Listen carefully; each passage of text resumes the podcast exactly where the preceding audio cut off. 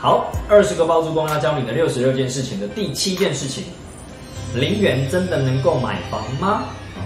零元真的能够买房吗？当然真的可以啊！市场上很多人就是有很多这些呃老师出来教课，然后用这个来吸引大家哦要去上课，那直接在这边破解给大家哦，有几种常听到所谓的零元买房的方式啊，其实这都不稀奇，其实说真的就是江湖一点绝，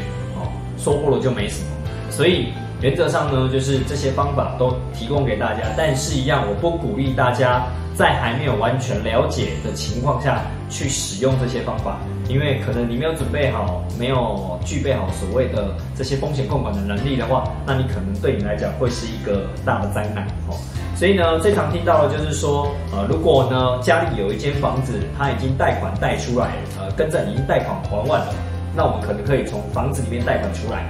从原本的房子贷款出来，那可以当成我这间房子的头期款。那当然，我买这间新的房子就不需要拿出我口袋里面的半毛钱啦。哦，所以有人也称之为这样叫做零元买房。哦，所以这是第一个你可以参考的。第二个你可以参考的是什么？就是呢，很多人呢以前都会去做所谓的呃 A B 约，就是呢我买呃一千万的房子，那我故意去写一个一千两百五十万的合约。然后呢，去送到银行那边去做贷款，然后呢，呃，就可以用一千两百五十万去贷一千万出来做，就没有拿出半毛钱出来的。但这个方法强烈建议大家不要用，因为它还是有牵扯到违法的事情，因为它是属于伪造文书罪，所以 A B 约这件事情不鼓励大家也不要去做，只是告诉大家市场上有人这么在做，来得到所谓的啊全贷或超贷的方式。那第三种方法是什么？第三种方法反而是比较正规的，但它麻烦程度比较高，负担代价也会稍微比较高一点点。你就可以去贷款所谓的一顺位加二顺位加信贷，啊，这三种你只要能够搭配的好的话，原则上你都可以做到全贷跟超贷。那当然我们泛指就是你买卖的价格，我们都是用 一千万左右的房子来做讨论啊，因为在大台北地区的话。呃，一般市井小民大概用一千万呃上下来去做一个分界点，就是我们能买得下一千万的房子啊？那在中南部当然就不太一样啦，可能四五百万、五六百万，哦，大家可能就觉得很不错。所以这件事情呢，就是我们在讲这样的课程，还是要一个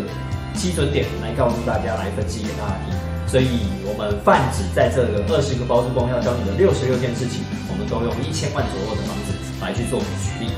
所以回过头来刚刚讲的。那当你一千万左右的房子，你可以把房贷加信贷加二顺位能够搭配的好的话，那原则上是能够做到所谓的全贷或超贷。好，那这件事情呢是所谓的第三个方式。那第四个方式是什么？啊，有可能呢，呃，你可以买市场上比较便宜房子。什么叫买市场比较便宜房子？可能是银行估价一千两百五十万的房子，那我也真的买到一千万的房子。只是当我买到一千万的房子的时候呢，因为我们没有要去做刚刚讲的第二件事情，去写一个 A B 约，写一个假合约，我们也不做伪造文书这件事情。那我可以怎么做呢？我可以就可以先用一千万的买价先去贷八成，那我就可以贷到八百万，我需要拿出两百万出来。